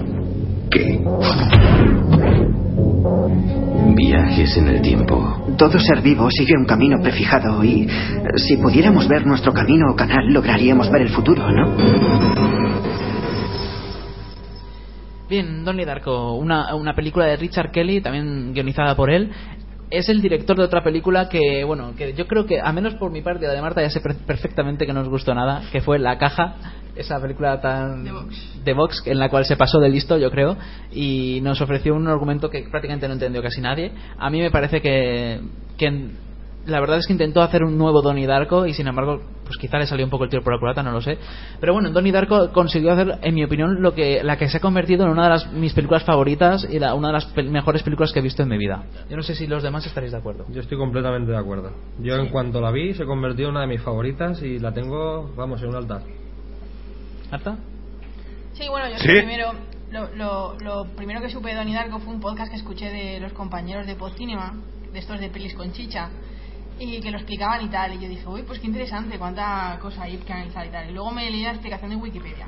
Y luego, años después, me vi la película. Entonces ya me la vi, pues, eh, con preaviso y tal de lo que iba. Y la verdad es que me, me marcó bastante y me gustó mucho. Es una de esas que tengo ahí en el corazoncito. Sí, Nacho, ¿tú qué opinas? Sí, bueno, la vi hace ya. La vi alquilada hace ya, no sé, 10 años, no recuerdo. Y la verdad es que sí, es- vamos, es una película. Eh, está muy bien, es un- está un poco. eh, yo creo que está un poco sobrevalorada, ¿no? Pero bueno, ya opinión personal mía. Pero aún así la película tiene puntos muy buenos. Di- Digamos que para mi gusto bebe un poco de- del estilo de, de Bill Lynch y lo adapta un poco a, la, a un chaval con una serie de problemas psicológicos y que juega un poco con los tiempos y los flashbacks en la, en la historia. Es una historia muy original, muy entretenida y la verdad es que para mí no es película de culto, pero, pero la verdad es que es muy, es muy buena, la, recono- la recomiendo mucho. Sí, además ah, está protagonizada por Jake Gyllenhaal, en- yo creo que es una de las mejores interpretaciones de su carrera. No sé qué le pasó a este hombre, pero o hacer chico. cosas como Prince of Persia. Sí, pero es que pasó de No. hacer un papelón como Donnie Darko a hacer pues películas en las que prácticamente no tiene expresi- no tiene no hace ninguna expresión, no tiene nada de Sí, tiene cara de pato, ¿eh? de pato. pues peor es el, el caso de su hermana que por cierto también aparece en esta película Maggie Gyllenhaal que tiene cara de cerdita. Mira, yo No, recuerdo. una Pues, aparte en esta película, yo recuerdo una, una actuación de, de Jake Gyllenhaal bastante buena. Que ahora mismo, perdonadme que no recuerde el título de la película porque soy muy malo para los nombres. Pero en la que salía con, eh, con Robert De Niro. Y era sobre unas especie de pastillas o un medicamento que tomaba y que aumentaba hasta el No. 100% la. ¿Te has equivocado con otra? ¿Me he equivocado? Sí, sí, sí, te has equivocado Sí, con esa es la de Bradley Bradley Cooper. Cooper. Con Bradley Cooper. Sí, la que he hecho muy la que he hecho muy buena y me, nos gustó mucho fue la de Código Fuente. La de Código Fuente estuvo muy bien. Ah, Además fue de ciencia ficción y fue- sería una película mm, bastante bien buena de tratar en un programa como, como este, una convención en la que casi todo el mundo ha tratado de ciencia ficción. Pero bueno, hemos, tra- hemos traído Donnie Darko. Sí, Código Fuente es una, una película que está bastante bien y además también ha hecho otras películas como Zodiac, que también está bien y la verdad oculta. En fin, pues nada, pues también está protagonizada por Maggie Gyllenhaal haciendo de su hermana, siendo también su hermana en la vida real, Holmes Osborne, David Chase, Mary McDonnell, James Duval y bueno, y también tenemos eh, a Sale unos Drew- Barrymore. Drew Bar- Barrymore y también un jovencísimo eh, Noah Wild que ahora mismo está protagonizando la serie de, de Falling Skies y la verdad es que no- tú le ves la cara y dices no, no lo veo, no sé qué le ha pasado a los dientes no sé qué le ha pasado a los dientes pero de verdad, ¿eh? pero bueno en fin, pues nada, esos son los actores que la protagonizan Y eso, y bueno, ¿de qué trata esta película? Eh, yo creo que primero podríamos hablar sin spoilers. Y luego, con, o, o qué pensáis? ¿Hacemos un, un análisis con spoilers del principio o empezamos con Yo creo que sí. Sí, ¿verdad? Bueno, ¿a ¿alguien, ¿alguien del público le molesta si le hacemos sin spoilers? ¿Le hacemos con spoilers? ¿No? Que vamos a cuchillo, ¿eh? No vamos a mirar el pelo. Vale, muy bien. Bueno, pues entonces yo creo que es eh, una película que en primer lugar yo recomendaría ver sin haber leído nada, pero teniendo una ligera idea de, de qué trata. No, no, no, no. A cero, cero, nada. Que la vean eh, a pelo, directamente. Sin mirar valientes. Wikipedia y sin mirar nada. De hecho, Porque, eh, lo- eso son mariconadas. Eso de mirar primero la Wikipedia y luego ver la película. Lo siento, Marta, por tu parte, pero no. mira, siendo como soy yo, si la llego a empezar a ver sin entender, mi papá seguramente lo hubiera pagado, me hubiera pirado y hubiera dicho, ah, no me ha gustado. Y también recomiendo una cosa, eh, y, y esto sobre todo fervientemente para la gente que no le gusta comerse tanto la cabeza, porque esta película es un rompecabezas en sí misma. eh, trata temas súper dispares como los viajes en el tiempo, universos tangenciales, las paranoias de predestinación, un montón de cosas. Y hay dos versiones de la película. Está la versión extendida, que es media horita más, y luego está la versión, digamos, entre comillas, comercial, que dura aproximadamente una hora cuarenta, más o menos. Y ya os digo que si no queréis acabaros dando cabezazos contra una pared, y, eh, veáis la, la versión extendida, porque el- la verdad es que te explica eh, mucho más de lo que hace la, la- no la original, sino la comercial, y que acabas asimilándolo mejor y entenderlo todo muchísimo mejor. Y esa película es para ver dos veces. Una, para decir que he visto, y luego la siguiente para disfrutarlo porque te, va a encantar. Sí, de hecho la gente recomienda verla primero virgen, virgen entre comillas, y luego Nadie la luego, luego leerse Wikipedia, leerse algún reportaje, leerse pues, la, la- la explicación y luego volvérsela a ver. De todas maneras, sí, yo eh, yo que he visto la versión de corte de director, que es la versión que dura pues 133 minutos, es la que recomiendo porque porque hay pasajes donde se explica muy bien. Además, yo me quedaba cuando la he visto me quedaba pensando, pues aquí lo están explicando, pero que la gente porque dice que es tan rara y tan di- tan difícil de entender si lo están explicando, ¿qué más quieren? Pues claro, lo que no caía es que precisamente eran en los 20 minutos que tiene de más, ahí es donde se incluye toda la explicación y las pe- las pequeñas escenas de conversaciones donde se explica qué ocurre en esta película. Claro, digamos que está la versión eh, Donnie Darko para Dummies y está la versión Donnie Darko para. Para- para expertos. Exacto, nivel experto ya. Pero, pero, Rubén, una pregunta. Sí. Pregunta, Eh, pregunta, que es O sea, es que. ¿Sí? Sí, no te voy a cobrar, tranquilo. Sí, te, comento, o sea, tú, es que eh, a mí hay veces que hay películas que si las explican pierden pierden la esencia un poco, ¿no? Del, del misterio de, de realmente la, la interpretación que tú le puedes dar a cualquier espectador a la, a la película. Yo, yo no he visto la, la versión extendida, pero yo creo que una de las cosas buenas que tiene la película es que se puede interpretar de varias, de- desde varios puntos de vista, ¿no? Ahí, ¿Qué, ahí- qué opinas? ahí- estoy contigo. sentido? Ahí estoy contigo, porque eh, perfectamente podemos, puede haberlo visto Víctor y yo por separado y él pensar una cosa y yo no algo completamente distinto, pero sí una vertiente. Esa película está, o sea, la versión em, comercial, la que dura un poco menos y explica mucho menos, es eso, va- da para diversas opiniones y diversas especulaciones y al final pues es una de las cosas también bonitas que tiene la película. Sí, pero por otra parte, si no lo vas a entender, mucha gente se la puede dejar de lado. Eh, Yo la verdad es que agradecí que lo explicaran, aunque ya más o menos lo entendía. Quizá pensé que lo habían explicado de más. En la versión de extendida me pareció que lo habían explicado un poco de más. Eh, A lo mejor me hubiera gustado que lo dejaran un poco más abierto. Sí, pero es eso, es una película que eh, cuando se fue a estrenar eh, justamente caía en 11S y, la, y el principio de la película eh, cae un motor de avión sobre la casa del protagonista y entonces eh, podía haber herido la sensibilidad de, de los americanos, ya sabemos cómo son por, por esos lares y entonces eh, lo que hicieron fue pues ponerla, posponieron bastantes años y luego cuando la sacaron eh, fue eh, sacarla al instante fue película de culto de, ¿qué es eso? Es buena, buena, pero además de verdad. ¿eh? Además de verdad y no de mentira. Además, además de No- verdad. No, mentimos, no. bueno, eh, vamos a contar de qué trata, pero en un primer lugar. Sí, bueno, vamos a contar primero de qué trata antes de situar las piezas de ajedrez, porque esto es un ajedrez, ¿eh? Eh, bien, trata de un, de un chaval, eh, Donnie Darko, que tiene problemas mentales, tiene una esquizofrenia Paranoide. paranoide, en la cual pues tiene una serie de visiones que, sobre todo, desde. Que es... Sí, bueno, sí, eh, además tienes eh, episodios de sonambulismo también.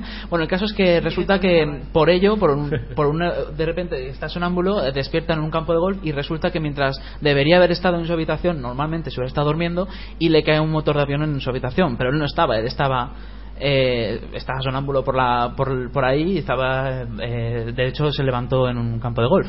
¿Qué pasa? Que vuelve a su casa y se encuentra con, con que han destrozado su habitación, pero él sigue vivo y su familia pues se alegra.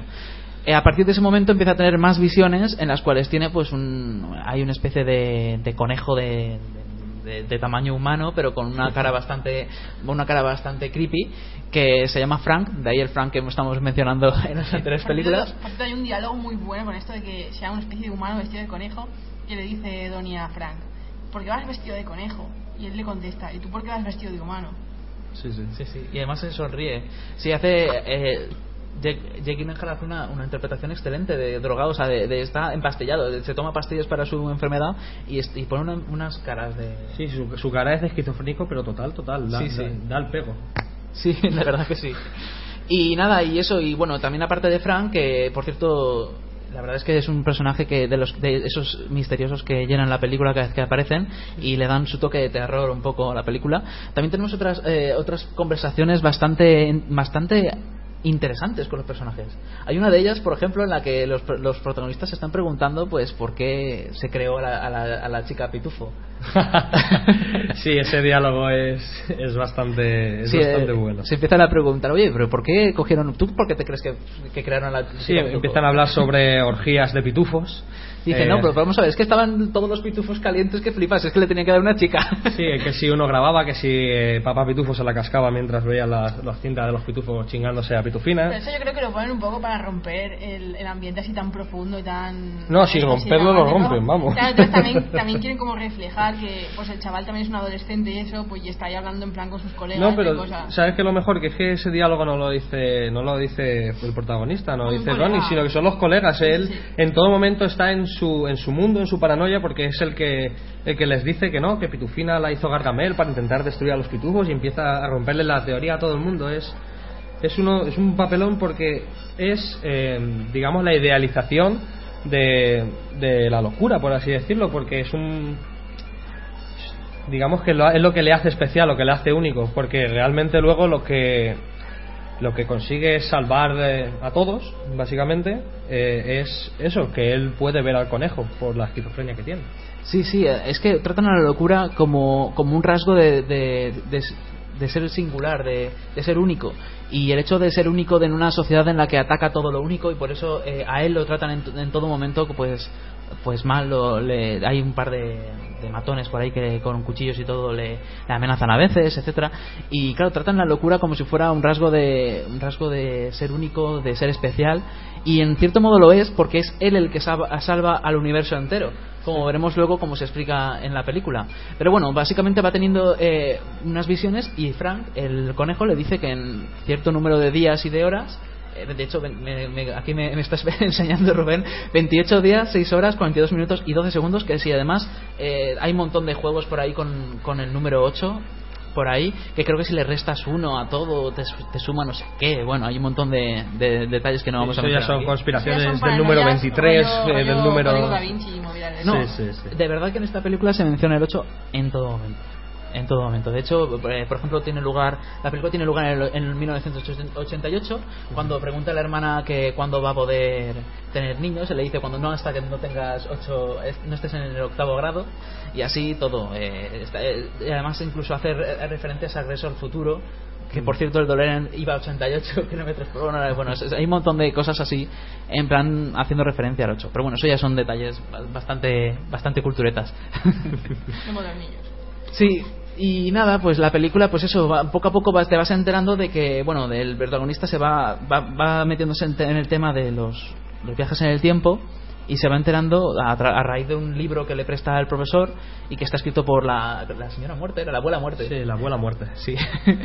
pues va descubriendo eso que, que que él se piensa que el mundo se va, va a verse destruido y tal y que tiene que que se va a acabar el mundo aunque él en, en primer lugar no lo piensa y que tiene que hacer algo para evitarlo. No sabe el qué, pero y tampoco sabe por qué, pero, hay que perfilar también una cosa en la que igual los oyentes puede, y el público puede estar igual, si no lo han visto, pensando un poco raro esta película, de que no es una película de ciencia ficción.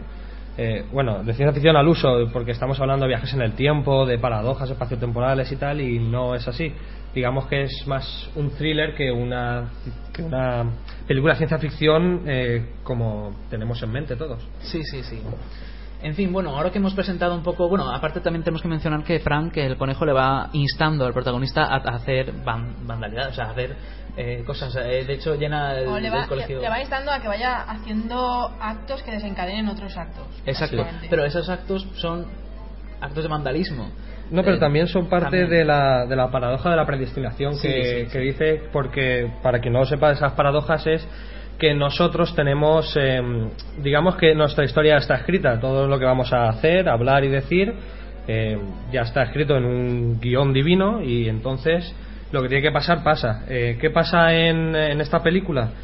Que el eh, motor del avión tiene que caer sobre él y matarlo, pero eh, no, lo pasa, no, no pasa eso.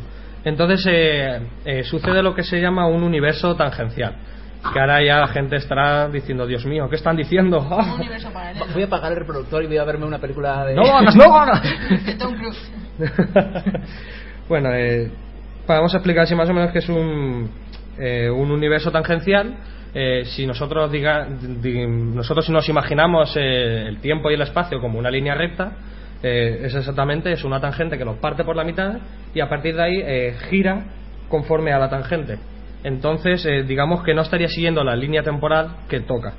Por lo tanto, eh, según, eh, según las según las teorías y según también la película, si no se retorna al punto de origen, el universo colapsa sobre sí mismo y al final acaba por destruirse todo. De ahí que él tiene que realizar unos actos que desencadenan otros actos para que al final acabe siendo eh, todo como debería de haber sido en el universo original. Sé que ahora os habréis quedado diciendo este hombre que acaba de soltar, pero.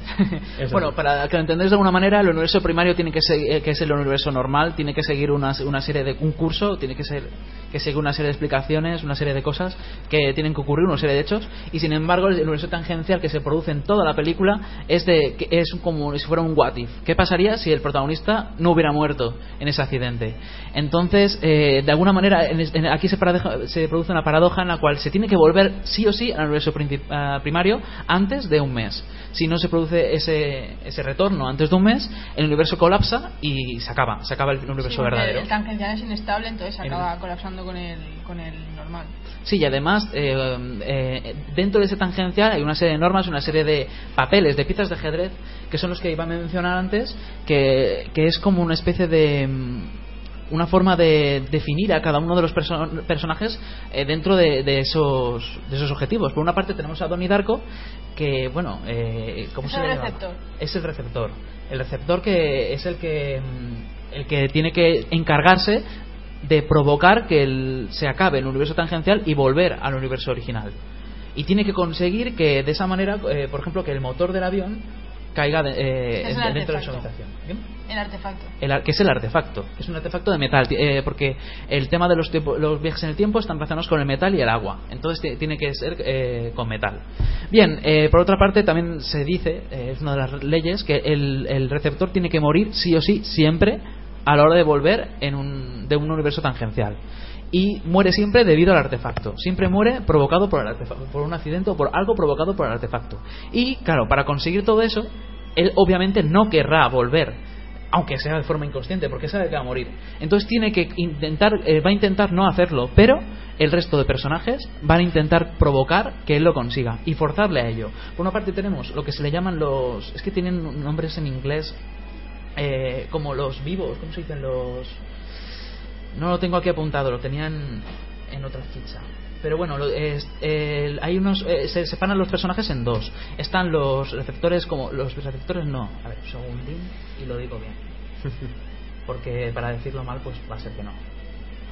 A ver, sí. Eh, están por una parte los bueno da igual los vivos los que los personajes que los, vale sí ahí están. Los manipuladores vivos que son los que los que digamos que son los- el resto de personajes que hacen pequeñas acciones que llevan guían por el camino al protagonista que por ejemplo está la, la profesora que pone dice Cera Ardor eh, que dice que es una de una de las palabras más bonitas de la literatura inglesa y que el director en, en- en la versión del director dijo que atribuyó a, a Poe pero no no era de Poe era de era de otro de, de Tolkien que lo dijo como que era una palabra más bonita que por ejemplo beautiful. O sea era más beautiful que beautiful.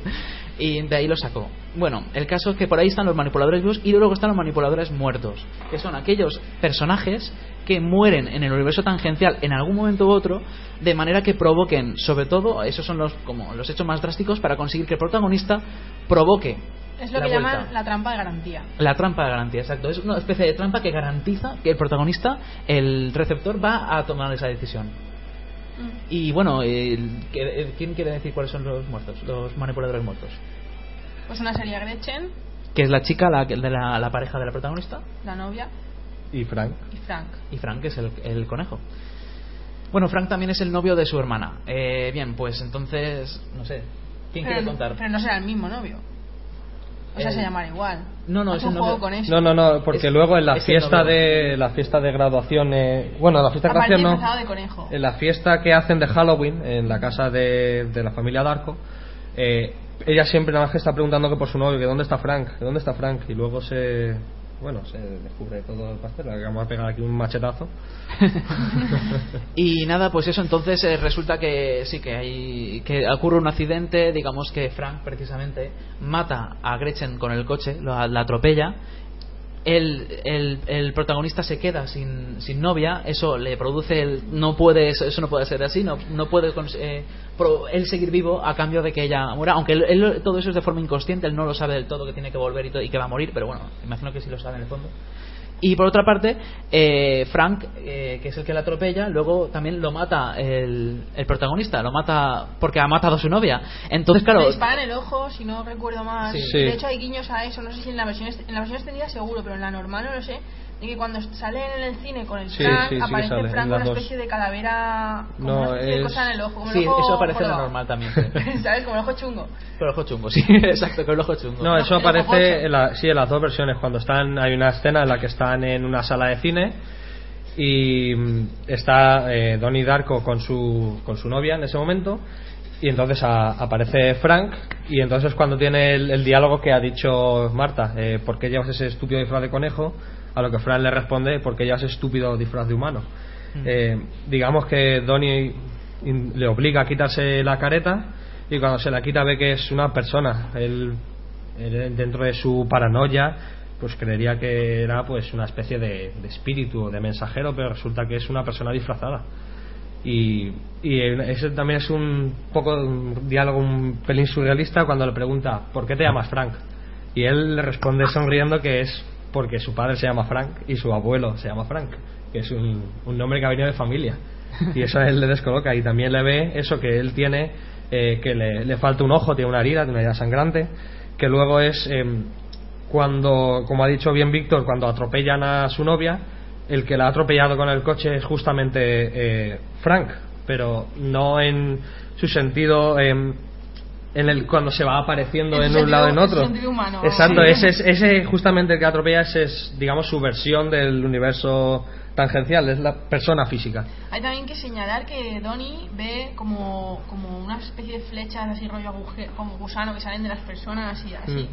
Mm. Y eso eh, creo que es que marca el camino que siguen las personas en el universo. Sí, es una especie de lineal. visión del futuro eh, inmediato, Mm. en la que cuando él comprueba que las, digamos, los gusanos, como ha dicho Marta, que salen de, de los pe- del pecho de las personas, eh, ellos, no, si no los ven, es inconsciente, pero siguen ese camino, siguen ese recorrido y él se pregunta cosas y, y va teniendo respuestas del, del libro que le, le regala su profesor, como bien ha dicho Víctor. antes. Sí, es que es como si fuera Matrix. Él es el elegido y por tanto el universo, como sabe que él es el que tiene que decidir y el que tiene que Bueno, re- tiene que devolver a el, el universo a su estado, al estado que debía ser, le da una serie de poderes, poderes telequinéticos, poderes, eh, pues eso, él es capaz de ver el futuro inmediato, él es capaz de tener visiones, de saber que cuándo se va a acabar el universo y ese tipo Bueno, de pero cosas. más que el elegido es el maldito, porque Sí. él no se ha buscado a ser el elegido. Él eh, justamente estaba sonámbulo, se ha ido y el que lo ha provocado todo eso ha sido él, porque Es una- tendría que haber muerto en Es ese una momento. persona que iba a morir igualmente.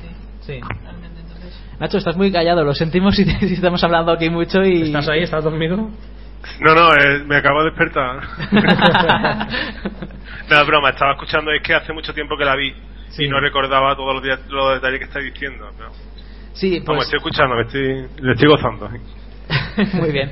Bueno, pues eh, ya para acabar decir que, bueno, pues resulta que, que al final se produce, que por cierto no hemos mencionado el documental de la madre. Y es que resulta que también está, hay una, una señora que por ahí que también opina que, que vamos, que, que hay que seguir el, or- el camino del amor con respecto al miedo. Uf, qué mujer y, más odiosa. y luego, hay- sí, exacto.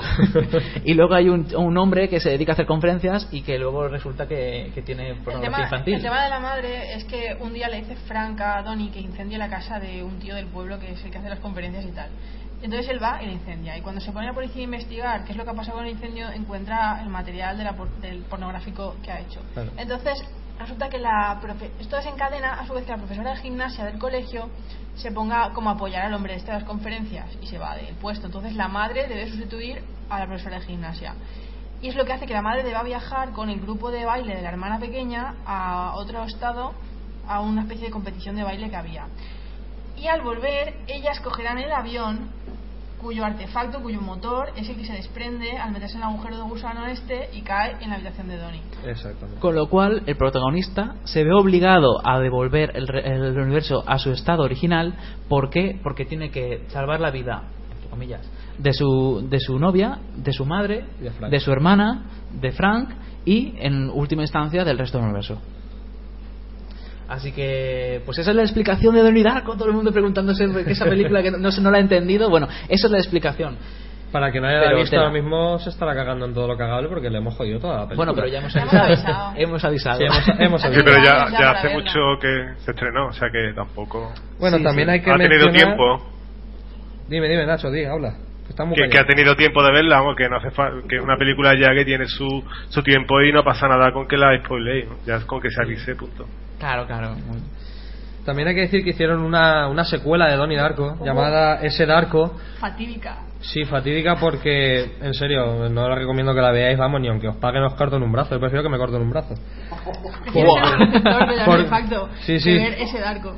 Porque es, digamos, eh, la misma. Han intentado hacer la misma película, pero protagonizada por la hermana pequeña de Donnie Darko. Y que no, que no, que no sale. Que intentado. realidad, en realidad todo es culpa de la hermana pequeña porque se apunta al grupo de baile.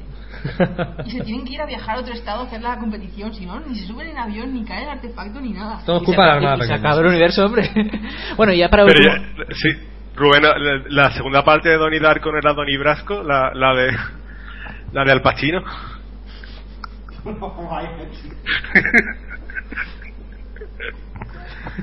no sé a qué te refieres, Nacho, pero bueno, vale. no, de verdad, que no te. no- Bueno, pues el caso es que ya para terminar, de hablar- eh, mencionar el epílogo. En el epílogo vemos, a- porque también hay que mencionar que cuando vuelve del, universo tangencial al normal, aunque se muere el protagonista, todos los demás personajes eh, de alguna manera sienten o tienen o incluso pueden llegar a recordar lo que ha ocurrido en el universo tangencial y se sienten, pueden sentir pues aliviados, eh, Sí, porque lo- culpa. Sí, porque eso lo explica también en la versión extendida, siempre la versión extendida explica más, en la que todo el mundo, digamos que lo que ha sucedido durante el universo tangencial no lo olvidan porque para ellos ha sido como un sueño. Entonces, al, al concluir ese universo tangencial y pasar al universo universo base, universo cero, por así decirlo, eh, Lo que pasa es que todo lo que han vivido ellos lo consideran como un sueño, un sueño muy largo, pero al fin y al cabo un sueño. Y de ahí vemos, por ejemplo, la psicóloga se despierta sobresaltada, Barrymore, la, la Drew Barrymore está durmiendo tranquilamente porque se ha, ha hecho lo que debía. El profesor, eh, el profesor está a su lado, eh, a su lado el que el que hace de No Wild, el que él está a su lado y, y- y se queda como una sonrisa como diciendo, bueno, he hecho una- un buen trabajo. Por otra parte, el, el que estaba haciendo pornografía infantil llo- está llorando, está llorando. Eh, aparece también, por otra parte, Frank eh, está despierto y tocándose un ojo, tocándose un ojo porque es donde le metieron el, el tiro. Está la china sonriendo también, la china a la que habían tratado mal durante buena parte del metraje. Y la familia está como llorando, porque está llorando porque acaba de morirse su, su hermano y su Ah, hijo. Y ahí se. Y, y ahí se aparece, y aparece Gretchen en bici, que acaba de llegar al barrio, como había pasado al principio del, del, metraje, y pregunta qué ha pasado ahí. Un niño le dice que, que, bueno que uno de sus vecinos se ha muerto por el motor y si, y si la, los conocía. Ella dice que no. Y entonces se miran la madre y ella como si se reconocieran y se saludan. Sí, porque- un saludo como en plan de no sé si la conozco o no la conozco. Porque realmente se conocen pero no lo saben, porque se han conocido en el sueño del universo tangencial. Entonces es todo como. eh, él dice Donnie Darko, entonces dice: Pues no lo conozco, pero aún así tiene ese guiño que tú dices con, con su madre. En fin, yo creo que hemos hecho un repaso muy extenso y bueno de Donnie Darko. Yo creo que los, los fans de, de Donnie Darko, que son muchos, yo creo que, que vamos, que, que se van a quedar bastante tranquilos con que hemos hecho un repaso, pues todo lo que lo exhaustivo que se merecía esta gran obra. Y bueno, ya para terminar, también preguntar a- al público qué le ha parecido esta película, ya no solo nosotros, ¿qué, qué opináis? Yo particularmente eh, me tomo muy buena nota porque había hace mucho tiempo y solamente recuerdo algunos aspectos. Recuerdo también luego haber consultado la Wikipedia, quedar alucinado de la complejidad que se me había escapado y la conclusión que saco es que si hubiera sabido que hay una versión for dummies, hace tiempo ya que la habría visto. Tomo muy buena nota para verla en breve. Yo me temo que no la he visto. Eh, me acabo de. En este momento no puedo figurar lo rayado que estoy. Pues, pues te digo que si ves la versión eh, comercial, ya mira. Me habéis dejado completamente flipado. ¿Pero lo has Eh, comprendido? ¿Gracias a nosotros o nada? Bueno, eso, eso es bueno porque empieza de cero. Por suerte, es decir, procuraré olvidar este trozo del podcast, no escucharlo y me haré con la película y, y entonces eh, la, espero, espero no entenderla, escuchar el podcast y luego ver la segunda vez y entenderla. Una, una curiosidad que quería, aportar, no sé si lo habéis dicho, pero el, el predicador que aparece en alguna parte de la película en algún momento era uno de los últimos papeles que hizo Patrick Swayze. No, no lo hemos comentado. Ah, pues no lo hemos comentado. Muchas No, gracias. tampoco lo sabíamos.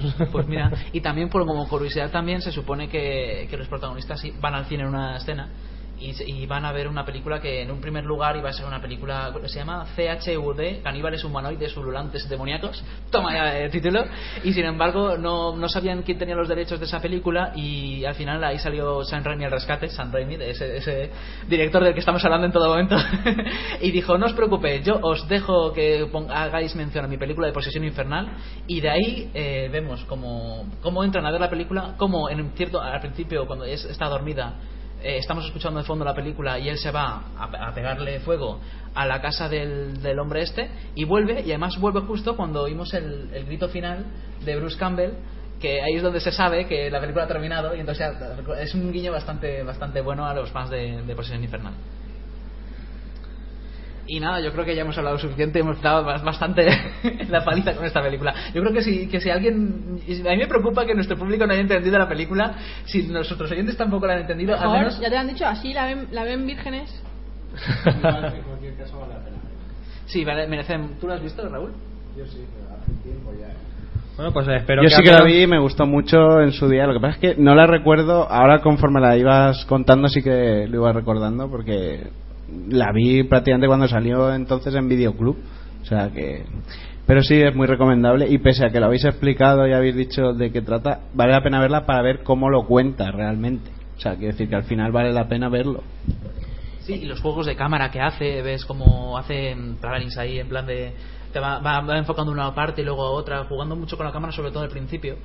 Eh, viendo cómo el protagonista va en bici, la verdad es que es, es una película muy bien dirigida, muy bien eh, con un guion muy inteligente, muy bueno y muy buen- muy bien protagonizada, sobre todo por Jake Gyllenhaal. Y hay que destacar también la banda sonora, una canción que se llama Mad World. Sí, la... Sí, de Team for sí. La que sí, sí. ponen al final, justamente cuando estaba, como ha mencionado Víctor, que está el que todo el mundo está vi- viviendo como si hubiera vivido un sueño. Es buenísima esa. Bueno, la al- repiten varias veces, ¿no? La película. Bueno, ¿algo más que mencionar alguno de vosotros antes de terminar ya el programa? Yo creo que ya Yo hemos, quiero, quiero preguntar. ¿Qué dices, Nacho? Sí, quiero preguntar a Chucky eh, cómo ve un juego de rol de esta película. Madre mía. Lo que, lo que sí que te puedo decir es que hay, hay muchos juegos que sí que es verdad que tratan todo este tema de, y muchas partidas escritas con el tema de los viajes dimensionales o, vi- o viajes temporales o segundas realidades que se mezclan con las, las primeras y demás. La verdad es que es- en realidad es una partidaza. Lo que pasa es que había que trasladarlo a que todos los personajes en sí tienen esa paranoia, todos son capaces de verlo y entre ellos a lo mejor es repartir esos poderes que tienen que los tiene todos el prota entre varios personajes y que entre ellos solucionarse un poco la, la trama, pero sí es bastante recurrente en los juegos de rol tirar de viajes temporales y flashbacks y muy interesante, la verdad es que sí. Bien. Pues nada, pues ah, damos por finalizado Hello Freaky desde Homoludicus Valencia. Eh, la verdad es que ha sido Desde las Chepot. desde la CHEPOD, eh, jornadas de podcasting valenciano, que seguro que no serán las, las últimas, pero la verdad es que estamos muy contentos de haber venido aquí, de haber conocido a, a otros podcasters, como eh, podcasts como Fuera de órbita y la, y la base secreta, que recomendamos desde aquí con mucho cariño. Y nada, pues eso, que, que nos escuchamos en próximos programas en www.hellofreaky.com. Y gracias a Nacho por estar vía, desde Sevilla, vía Skype. Gracias a vosotros ¿eh? por invitarme. Exacto. Y, Estamos escuchando la, la canción de la banda sonora que hemos y nos despedimos con la canción de Mad World de Gary Jules para la, la banda sonora de Donnie Darko. Un saludo, frikis. Hasta luego. Hasta luego. Adiós.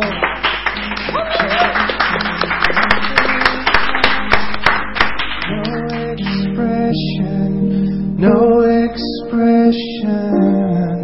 Hide my head, I wanna drown my sorrow. No tomorrow, no tomorrow. And I find it kinda funny, I find it kinda sad. The dreams in which I'm dying are the best I've ever had. Find it hard to tell you, I find it hard to take. When people run in circles, it's a very, very mad mad Children waiting for the day they feel good. Happy birthday, happy birthday. And I feel the way that every child should sit and listen, sit and listen. Went to school and I was very nervous.